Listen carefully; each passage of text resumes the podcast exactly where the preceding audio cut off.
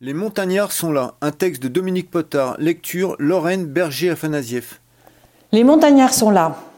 Stage d'aspirant guide 1976, semaine découverte de nouveaux massifs.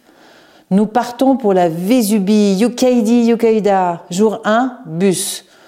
Jour 2, après une nuit à Saint-Martin et une matinée carte postale, mon groupe monte au refuge de la Madone, où nous arrivons de nuit. Jacques a été désigné comme réveil matin. Il doit surveiller le ciel et nous réveiller à 4 heures si la nuit est claire. Jour 3, à 7 heures, il fait grand jour dans le dortoir. Bordel, gueule Jacques, c'est normal que je voyais pas les étoiles.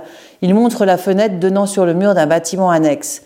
Jacques a perdu des points et nous trop de temps pour partir en montagne. Journée révision des techniques de sauvetage, ça sent le coup bas. Jour 4. Je fais partie de l'équipe du GELA, plus haute cime du quartier. Du sommet, on voit le Mont Blanc, mais nettement moins bien qu'à Chamonix. Jour 5, éperon nord-ouest du Petit Caire de la Madone. Notre prof joue le rôle du client, avec un talent indéniable. Il est encordé avec Manu Schmutz et je suis LE guide de la cordée suivante. À chaque passage délicat, il braille Schmutz, tire, potard, pousse. Arrivé au sommet, il a du mal à contenir son envie de rire.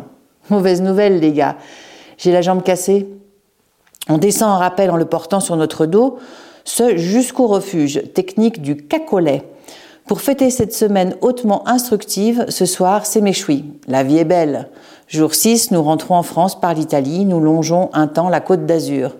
On veut se baigner, scande un stagiaire, aussitôt repris par le cœur de la colonie. Le maître de stage arrête le bus au bord d'une plage bondée, Blancs comme des lavabos en slip, nous nous frayons un chemin vers la mer, entre les corps alanguis sur le sable. Quelques stagiaires bout-en-train ont enfilé leur casque. Maman, s'écrie un gamin, des martiens. Mais non, c'est des paysans, ils ont fini leur travail au champ et ils viennent se laver. Les montagnards sont redescendus sur terre.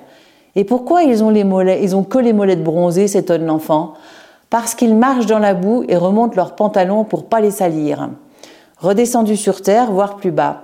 Je ne savais pas qu'il y avait des mines dans la région, observe un plagiste. Allusion à nos gueules noires, avec juste la trace des lunettes de glacier.